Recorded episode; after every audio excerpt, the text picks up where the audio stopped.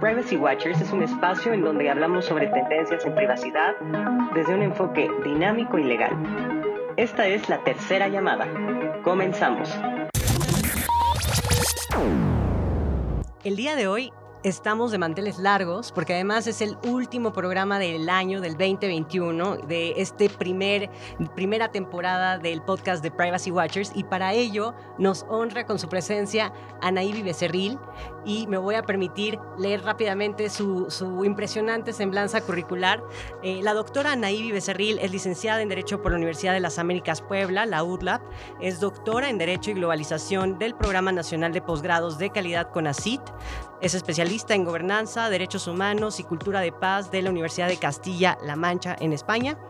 Es especialista en el Reglamento General de Protección de Datos por la UNED España. Es experta en temas de derecho y TIC, ciberseguridad y derechos humanos. Profesora en diversas instituciones públicas y privadas y eh, este año fue reconocida como una de las Top Women in Cybersecurity Latin America, que es una, una distinción que se otorga a 50 mujeres de la región por WOMSI Latam, Women in Cybersecurity y WISECRA, que son eh, una alianza de mujeres en seguridad y resiliencia.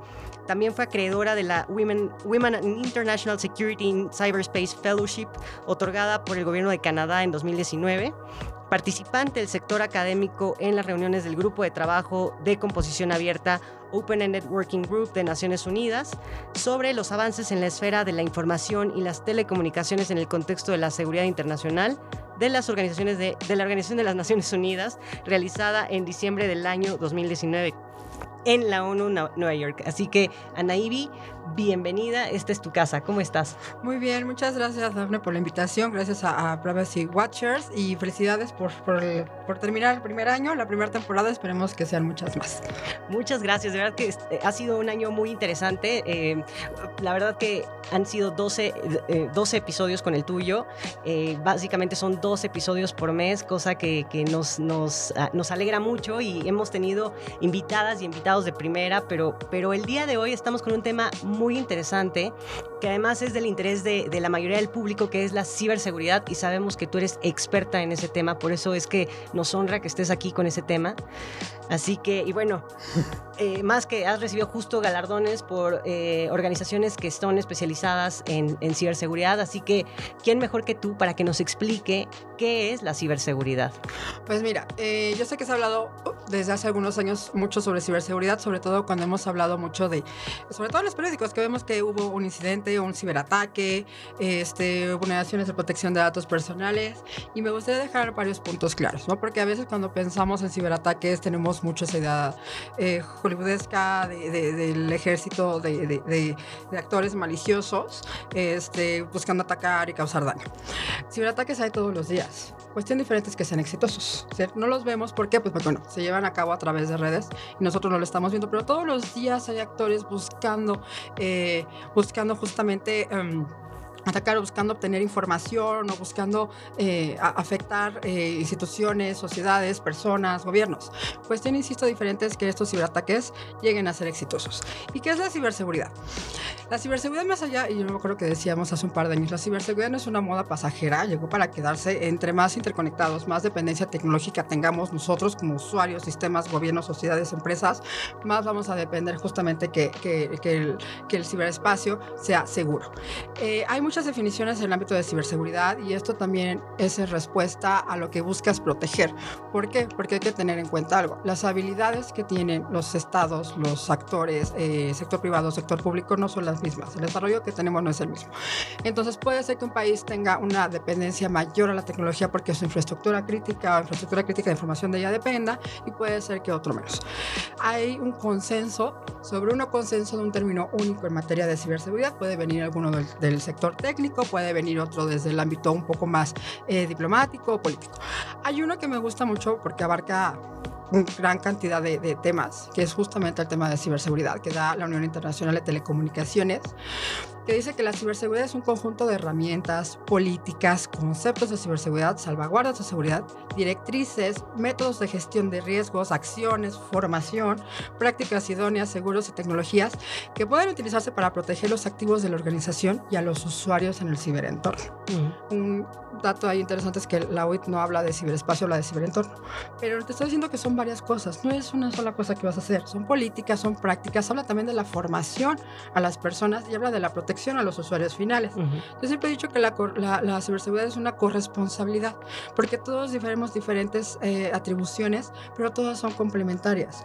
Desde el usuario final, al dar clic en una página donde tal vez sea una página apócrifa y podamos estar dando nuestros datos a todo el mundo, hasta los gobiernos eh, o incluso en el sector internacional donde se busca mantener la paz y la estabilidad internacional.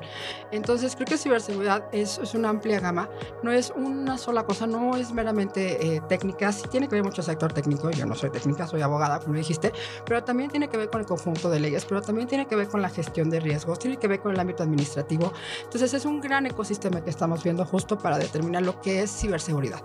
Y cada usuario, eh, cada uno de nosotros podemos tener un término de nuestro entorno ciberseguro, ¿no? Lo que usamos nuestras computadoras, nuestros dispositivos. Entonces, creo que es una amplia gama, pero insisto, son varias eh, acciones a tomar, no es solamente una que determine lo que es ciberseguridad. Qué interesante. Además, no solo, eh, bueno, o sea, digamos, estas aristas también se refieren al objeto de protección, como bien lo mencionaste. Ser, el objeto de protección puede ser, pueden ser los usuarios, la información como tal, eh, y, no solo eso, sino qué hay detrás de todas las políticas de formación y, de gestión de riesgos que pueden haber detrás para que se logre una seguridad efectiva. Ahora, bueno, efectiva entre comillas, ¿no? Porque eh, no hay sistema perfecto, pero se ha dicho que en México no hay ninguna regulación en materia de ciberseguridad o que estamos ausentes de leyes en materia de ciberseguridad. ¿Tú qué, tú, qué piensas? ¿Crees que de verdad no hay nada con lo que podamos eh, como abogadas, abogados, como ciudadanos, eh, protegernos o, buscar un eje de protección en materia de ciberseguridad? Creo que esto tiene que ver mucho con el entorno ciber. Y por ahí, este, un, un gran maestro, doctor, doctor Pisante, decía que cuando se complicara le quitaras el ciber.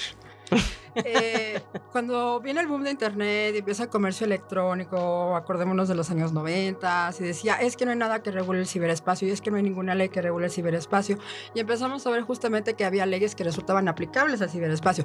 Si bien viene un conjunto de leyes a, a, reafirmar, no, pero a lo mejor robustecer un poco más ese ámbito de protección, vimos que había unas aplicables al, al ciberespacio. Y creo que aquí también sucede algo parecido. Hablamos, y bueno, el sector técnico hablan de seguridad de la información o hablan de ciberseguridad. Tenemos, por ejemplo, eh, leyes en materia de protección de datos personales que hablan de, las medidas técnicas, administrativas y físicas. Ojo, no solamente son medidas técnicas, no, con tecnología no lo resuelves. Eh, si no hablas de medidas técnicas, administrativas y físicas para mantener los datos personales seguros, ¿no? Tanto en el sector eh, privado como en el sector de sujetos obligados y sujetos regulados. hablas, tenemos una ley general de archivos y la ley general de archivos te dice, bueno, los sujetos obligados como custodios y resguardantes que son de la información que es pública, no solo la que tienen que brindar por transparencia, sino que puede ser sujeta a una solicitud de acceso, eh, tienen que resguardar esta información. Por tanto, deben cuidar o son custodios también de mantener la famosa tredacía, ¿no? la disponibilidad, la integridad, la confidencialidad de esta información, la trazabilidad a través de ciertas medidas que, insisto, no solamente son técnicas. Eh, a nivel eh, Código Penal tenemos también la protección de la información cuando habla el Código Penal de mantener la integridad de la información o que no se roben la información o que no haya intromisiones o se expongan ciertos datos. Eh, datos me refiero no solo a datos personales, datos activos de información, si le quieres llamar. Eh, en el ámbito de, seguridad nacional también podemos tener acciones de sabotaje. Entonces, creo que aquí más que nada el análisis es ver qué tenemos, qué puede ser aplicable a esta ciberseguridad y qué realmente necesitamos. ¿Por qué?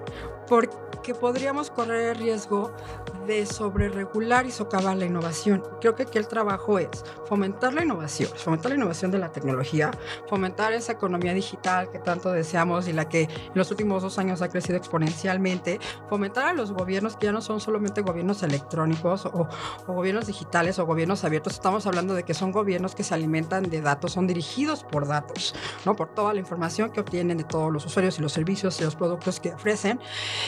Y también ver ¿qué estándares técnicos tenemos? Muchas veces olvidemos los estándares técnicos. Oye, tenemos estándares técnicos que vienen a reforzar el esfuerzo técnico de la ley, que a través del cual puedes buscar que se cumplan cierto nivel de protección.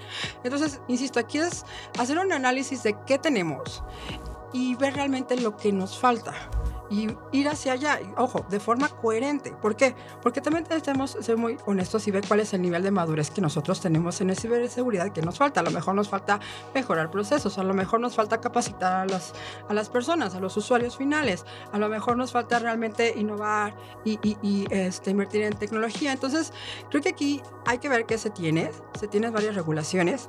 Puede ser que se adolezcan de algunos casos específicos, pero hay que ver en, en el contexto tanto nacional como internacional, porque el hecho de que tengamos nosotros una regulación puede impactar hacia afuera también. Estos delitos o los, los ciberdelitos son transnacionales. Entonces, y a, partir de ahí ver realmente qué tenemos, hacia dónde, hacia dónde tenemos que cumplirlo. Pero es muy importante, insisto, ver qué se tiene, cómo se está implementando, quiénes lo están implementando, qué es lo que está fallando al implementar que pueden ser desde los operadores jurídicos hasta muchas otras áreas, y también ver qué necesitamos. Y ahora, yendo al, digamos, a ejemplos un poco más prácticos para, para la audiencia de Privacy Watchers, si cuando hablamos de privacidad, por ejemplo, o de derechos de la privacidad, hablamos de, por ejemplo, protección de datos personales, eh, derechos ARCO, eh, derecho de imagen, y empieza, empieza a salir como una eh, lluvia de derechos. Cuando hablamos de ciberseguridad, ¿qué, ¿qué, derechos se, nos, se te vienen a la cabeza? Yo creo que gran cantidad de derechos. A ver, en 2012 que viene justamente esta resolución del Consejo de Derechos Humanos de Naciones Unidas donde reconoce que los derechos humanos deben garantizarse tanto en el mundo offline como en el mundo online. Está hablando de todos los derechos, ¿no? Y justamente también te reconoce, este, bueno, hay algunos derechos que pueden eh, estar en mayor riesgo como puede ser la privacidad, como puede ser la libertad de expresión, pero también Internet ha servido para potenciar otros. Si hablamos que nosotros buscamos ejercer nuestra libertad de expresión, eh, que lo hacemos a través de multiplicidad de plataformas digitales que ahora tenemos, el hecho de que haya algún ataque contra, contra alguna persona que lo ejerza, pues obviamente que puede poner en riesgo o puede socavar este derecho, ¿no? Lo puede limitar. El hecho de que nosotros tengamos, eh, no sé, derecho a la salud y que se nos busque garantizar este derecho, y como sucedió desafortunadamente el año pasado, que hubo ciberataques a hospitales, aun cuando teníamos este, esta, esta, pandemia de COVID, había hospitales que tenían que protegerse y sabemos que los sistemas están conectados a software del hospital, puede poner en riesgo tu vida, puede poner en riesgo tu derecho a la integridad física, puede poner en riesgo tu derecho a la salud. Eh, el acceso a la información, si yo eh, como actor malicioso robo la información, o borro la información o expongo la información, puedo violentar ese derecho. Estamos hablando que el derecho a la educación, que desde hace dos años los niños han estado en línea buscando ejercer ese derecho. Estamos hablando del derecho a la salud, estamos hablando el derecho también al esparcimiento, estamos hablando que todos nuestros derechos o gran parte de nuestros derechos los estamos ejerciendo por medios o a través de este ciberespacio. Entonces estás hablando que impacta en multiplicidad de derechos, no es uno, porque al final del día sabemos que los derechos humanos están interconectados, ¿eh? son interdependientes, entonces no es como que te medio violo tu derecho a la salud, pero tienes un medio ambiente que no es sano ni ecológicamente equilibrado, no. Eh, hay que analizar esto eh, en contexto. Al final del día la ciberseguridad se vuelve este habilitador para el ejercicio de nuestros derechos humanos, porque si ejercemos nuestros derechos humanos, nuestros derechos humanos dependen de infraestructura que está conectada al ciberespacio y nuestros derechos humanos dependen de nuestra libertad de expresión en Internet, dependen que tengamos consultas médicas por Internet y, y otros tantos ejercicios que podemos llevar a cabo, pues obviamente que la ciberseguridad se vuelve parte fundamental de ello. Este año se publicó la Carta de Derechos Digitales en España, que si bien no es algún documento vinculante, pero es como que aspiracional de los derechos que se pueden ejercer a través de, de medios digitales y justamente reconocen el derecho a la ciberseguridad. Entonces, ya estamos hablando de que la ciberseguridad tal vez no solamente es un habilitador, como fue el Internet en su momento, sino que ya es gran parte de cómo nosotros podemos ejercer nuestros derechos, reconociendo que no solamente tiene impacto en nuestra vida digital, sino en nuestra vida física también. Porque hasta ahora, justo como, como bien lo acabas de describir, todo se ha regido por el principio espejo, ¿no? Justo lo que pasa en un ámbito físico se replica y se protege en un ámbito digital. Y eso, eso es uno de los principios que además yo recuerdo que los leí por primera vez cuando, eh, cuando salió el memorándum de Montevideo, que buscaba proteger a los niños, niñas y adolescentes en entornos de redes sociales. Entonces, desde hace más de 10 años ya se habla de este principio y seguramente desde antes, o sea, pero este que yo recuerde fue de los primeros documentos no vinculantes, lamentablemente, pero digamos documentos eh, a nivel de, de compromisos de Estado en donde se recoge ese principio. Y Ahora vamos a hablar de, la parte más complicada, que son los retos. Eh, ¿Qué retos ves eh, en materia de ciberseguridad para la iniciativa privada? Creo que retos hay muchos. La pandemia eh, y este, este experimento laboratorio que hemos tenido de, estar en, vida remota desde hace casi dos años nos ha dejado grandes experiencias. Yo siempre lo he dicho, lo decía desde el año pasado, ahorita dimos una respuesta emergente, hay que ver que de esta respuesta emergente vamos a volver permanente, ¿no? Eh, el sector privado, pues todas las, todas las personas, inclusive el sector público, se tuvieron que ir a trabajar en remoto. Dejaron de depender las computadoras de internet institucional o o privado de, la empresa al internet de la casa. Eh, que pudieran compartir los equipos, ¿por qué? Porque pues las niñas, niños y adolescentes tomaban clases y siguen tomando clases en línea y nos eh, tenían que compartir el equipo con el papá para poder tomar clases en línea o con la mamá para poder tomar la clase en línea y la mamá para trabajar. Entonces, creo que lo que lo que tenemos de reto es hacer justamente esa medición en los dos sectores. ¿Qué medidas el año pasado y este último año se han tomado de forma emergente? ¿Qué volvemos o qué podemos volver permanente que realmente nos ayude. Con miras hacia adelante. Ahorita estamos ya también viendo el trabajo híbrido, pero, pero las vulneraciones que hubo el año pasado, que pudieron haber sido maliciosas o no, este, todas estas experiencias que se tomaron, necesitaríamos como que ver indicadores, insisto, y ver de aquí hacia adelante qué vamos a retomar porque no podemos perder todas las habilidades que, que, hemos aprendido en los últimos meses, casi, insisto, dos años. Y algunos fue más fácil, a otros no. El sector privado, muchos tuvieron que migrar al mundo digital. ¿Cuántas empresas no, cuántas empresas locales también se fueron al mundo, al mundo digital para vender sus productos en plataformas digitales, pero no sabían que debían tener un aviso de privacidad? Y entonces, bueno, por ahí podía venir alguna sanción, o pudieron haberse expuesto datos personales, o no saben de comercio electrónico, pero como pudieron para mantener su sistema trabajando, así como también lo hicieron gobiernos y empresas, todos nosotros, tuvieron que emigrar abruptamente al mundo digital y a lo mejor no estaban preparados. Entonces, creo que lo importante es justamente hacer esa medición. ¿Qué sirvió? ¿Qué nos sirvió? Que también es bien importante. es prueba y error y del error también se aprende. Y hacia adelante, ¿qué es lo que queremos implementar que realmente sirvió? Y con miras hacia adelante, ¿qué es lo que nos va a servir?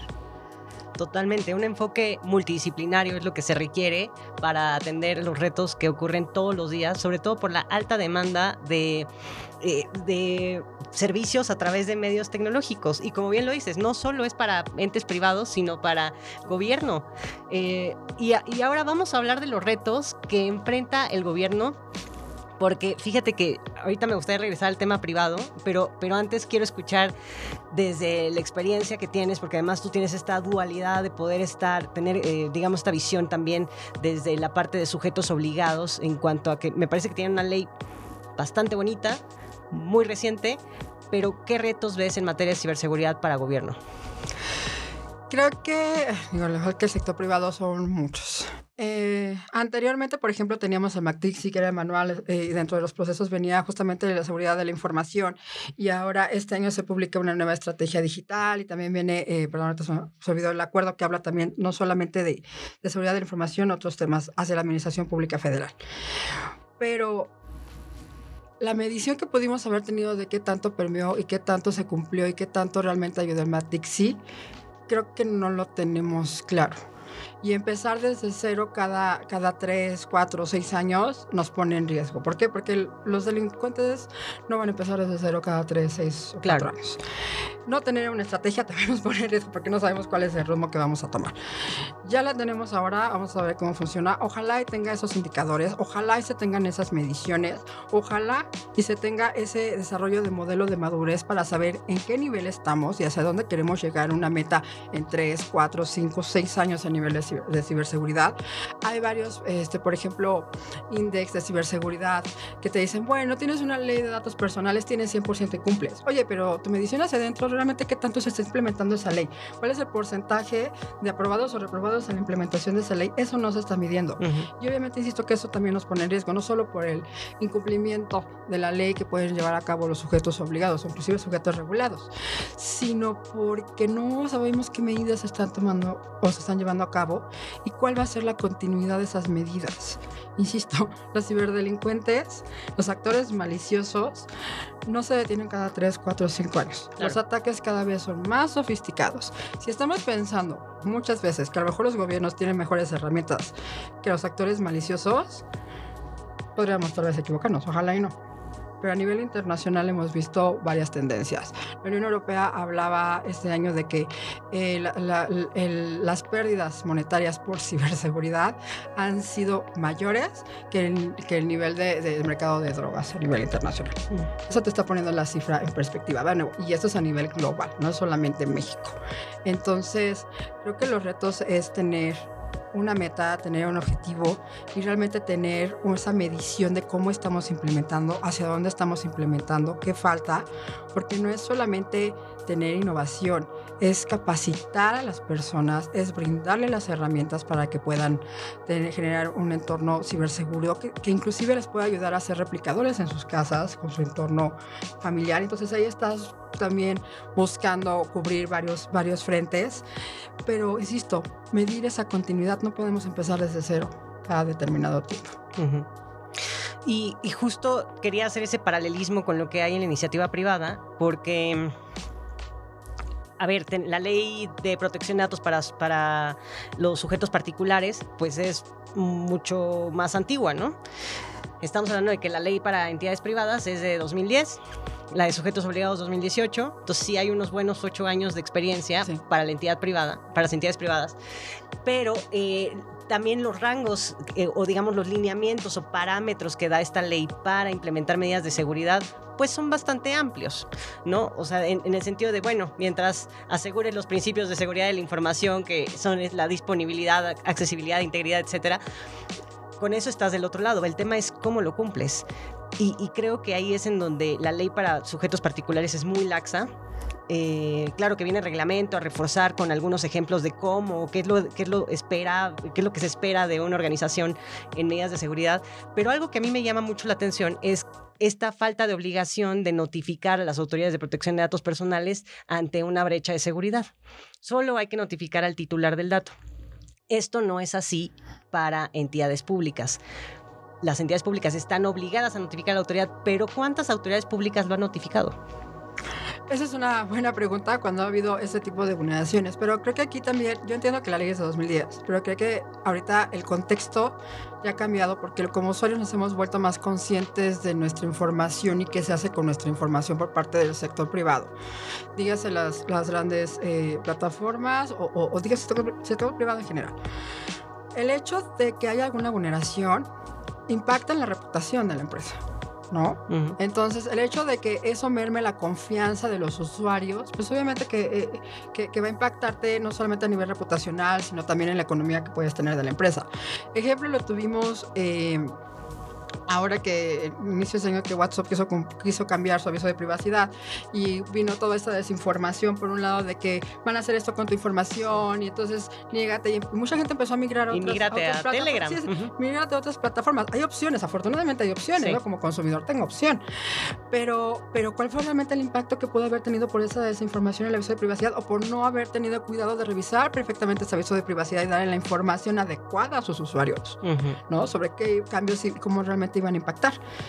Y eso tiene un perjuicio en las empresas. Entonces, tal vez la ley eh, sí dice no necesitas notificar, pero el hecho de que no lo hagas, o ya el mismo público lo está viendo, como que tu empresa quieres que yo tenga confianza en ti para entrar a tu página, para navegar, para comprar tus productos esa confianza o ese empoderamiento que también están viviendo los usuarios se ve reflejado en el hecho de que cuando tú notificaste, ah, pues entonces me puedo migrar a otra plataforma y ya no estoy contigo. Claro. Y empieza a tener ese impacto reputacional. Si lo vemos así como ese impacto en la economía y ese impacto en la reputación, pues obviamente que entonces que las mejores, las empresas van a empezar a adoptar esas mejores prácticas y empezar a notificar o empezar a informar mejor a sus usuarios.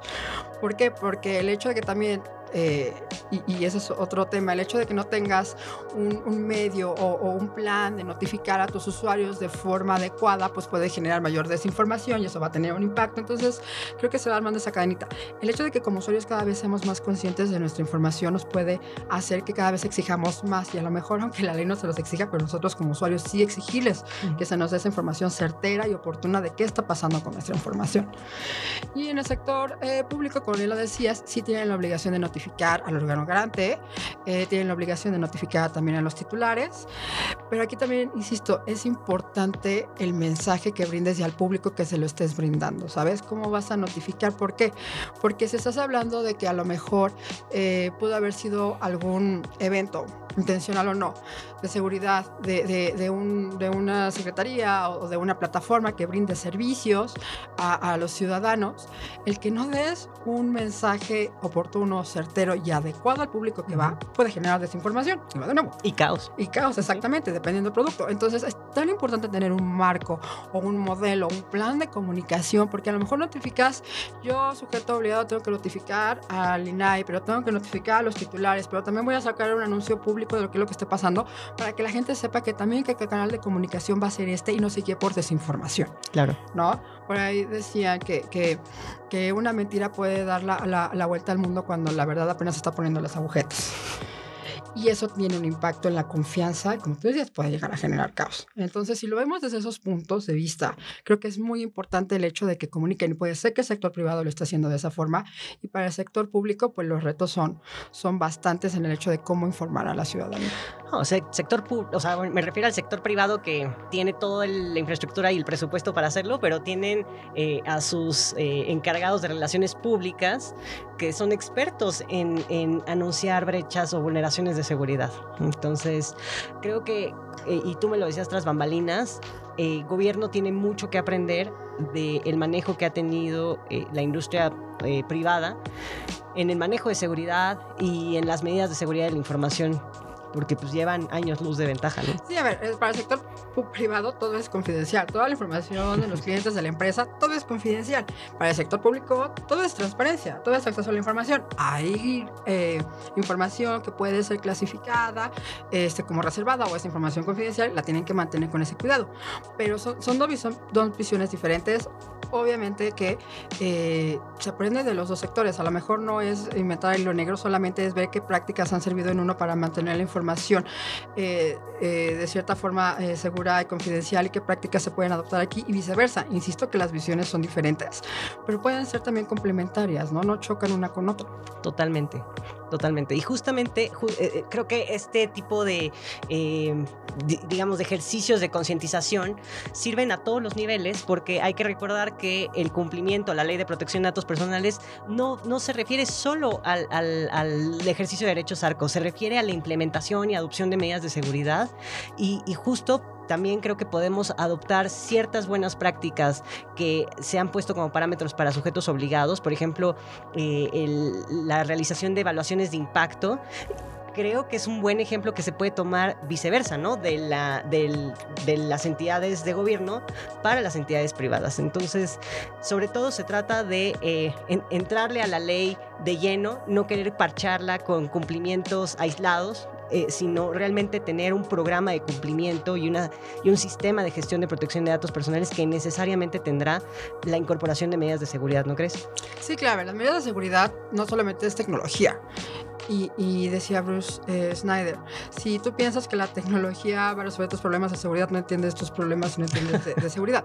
A ver, son procesos, es capacitación a las personas y es tecnología. Innovar no es solamente eh, gastar, ¿no? no es solamente invertir, no solamente comprar. Innovar puede ser innovar en tus procesos, eh, puedes innovar en cómo capacitas a las personas y también puedes innovar en el desarrollo eh, de tecnología. Aquí creo que lo importante es conocer tu entorno, conocer qué datos tratas. En materia de protección de datos personales, siempre te vas por el flujo de información. Conoce quiénes tratan los datos, conoce si los tratan a través de sus atribuciones, conoce si están capacitados o no y en qué están capacitados. conoce los procesos procesos a través de los cuales están este, tratando esos datos personales. Y luego también conoce la tecnología, pero pero son, por, eso, por eso la ley habla de esos tres eh, aspectos ¿no? de, de, de, las medidas de seguridad. No es solamente tecnología, es capacitar a las personas que tratan los datos, que es muy importante. Y ojo, yo siempre digo que cuando hablas de capacitación es solamente a la unidad de, de, de transparencia o no es solamente en el ámbito jurídico. El sector técnico, los, los, los, ingenieros que tratan esas grandes bases de datos personales necesitan estar capacitados también para que sepan qué hacer o no con esa información, qué información están tratando y cuál es la obligación que tienen al momento de tratar esa información. Creo que también es muy importante dentro de lo que es el ámbito de protección de datos personales no solamente está el área jurídica, no solamente está el área administrativa, no solamente está el área de recursos humanos, también está el sector técnico y también tenemos que capacitarlos a ellos. No, y, la, y las propias personas que formamos parte de la organización, claro. ¿no? O sea, que somos también, es, eh, somos el, el, factor de riesgo más importante, ¿no? Pero dicen que, que, que, que, el principal riesgo está entre la computadora y la silla, ¿no? Entonces, claro, todos, todos tendrían que estar dentro del contexto de la empresa atendiendo a sus necesidades, capacitados en diversos niveles en materia de seguridad, porque porque si llegas a tener algún evento en tu computadora y no sabes a quién notificar, esos segundos, que a lo mejor sí es un, un, un, un evento malicioso, ¿no? Pero esos segundos realmente pueden costar la forma en cómo puedes mitigarlo o contenerlo. Totalmente. Entonces necesitas saber a quién, literal a quién tienes que llamar, ¿no? A qué número llamas ¿Sí? o a quién marcas, está pasando esto en mi computadora. No es como que la desconecto y la apago y ya no pasa nada. No, necesitas capacitar a todos. Totalmente. Anairi, ¿con qué conclusiones quieres despedirte el día de hoy? Pero con la promesa de que pronto regresarás. Yo encantada, mira. Siempre he creído que la ciberseguridad es una corresponsabilidad. Mantener el ciberespacio a través del cual ejercemos nuestros derechos humanos creo que es responsabilidad de, de, todos, así como para garantizar nuestra libertad de expresión, que tanto la reclamamos también por N número de plataformas, así como para protegernos. Siempre cuando tenemos oportunidad de tener esas capacitaciones, les comento, no sé, a los adolescentes, eh, vuelvan a ser replicadores, las medidas de seguridad que ya saben, compártanlas con sus hermanos más chiquitos o compártanlas con los adultos mayores, que todos somos vulnerables, pero hay unos más vulnerables que otros. O, o vamos a hacer esta gestión de riesgos, así como lo hacemos al salir en la calle, así lo tenemos que hacer en este mundo ciber. Si la oferta es muy buena para ser verdad, pues hay que dudar tantito, ¿no? No el hecho de que esté en internet significa que va a estar al 100% de descuento, 99% de descuento. Hay que dudar tantito. Hay que, insisto, hay que, hay que aprender a gestionar los riesgos desde nuestro propio entorno desde el entorno de nuestra familia que también está conectada, uh -huh. ¿no? Porque los niños pues, toman las clases en línea, el, les dejan tareas en línea, entonces todo el tiempo están ahí, desde el entorno de nuestro trabajo y desde el entorno de gobierno de ese sector no particular. Todos estamos, o, o, los sistemas están tan interconectados que va a ser muy difícil que algo impacte a uno sin afectar a otros. Entonces, es una corresponsabilidad en el sentido de que tenemos que conocer nuestras atribuciones, tenemos que conocer nuestras funciones y saber que no, no, no, que todas estas son complementarias, que no chocan unas con otras que tenemos que apoyarnos en el ámbito de la ciberseguridad.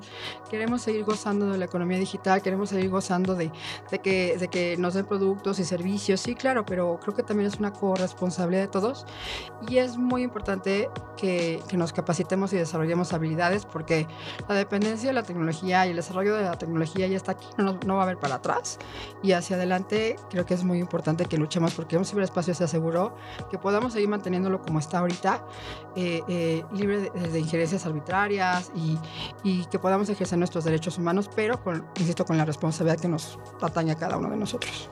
Totalmente. Un, un ciberespacio seguro depende de la ciudadanía, de la, del propio gobierno, pero también de la iniciativa privada y de los gigantes tecnológicos, sin duda alguna. Entonces, y del sector técnico, ¿no? Porque ¿sí? vamos de la mano. Entonces, es, es el modelo de gobernanza de Internet nos incluye a todos los que utilizamos justamente Internet. Sí, eh, multi, multienfoque, eh, multidisciplinario. Múltiples partes interesadas. Totalmente. Pues Anairi, ha sido un placer. ¿En dónde te puede encontrar nuestra audiencia de Privacy Watchers? Ah, tengo mi Twitter, que es arroba Naivi.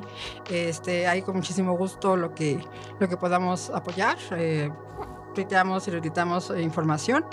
Y también eh, les sugiero que sigan los canales de, de, de varios, eh, pues, o sea, los órganos autónomos. El INAI también brinda mucha información, el IFT también brinda información en materia de ciberseguridad. Está el CER de la UNAM que también brinda información. Creo que hay grandes esfuerzos que se están llevando a cabo, nada más es cuestión de, de, de buscarlos y, y, asesorarnos, ¿no? Y ojo con la desinformación también. Pues te esperamos pronto, Ana Ivy. Muchas gracias por haber estado el día de hoy con, con nuestra audiencia. Y yo soy fan número, número uno. No sé si la uno, yo creo que sí. Yo creo que sí, pero bueno, yo ya te sigo. Entonces es arroba A-N-A-H-I-B-Y. Arroba Anaíbi. Nos escuchamos pronto. Vale, muchísimas gracias y saludos a todos. Visítanos en privacywatchers.com o en Twitter en arroba privacywatchers.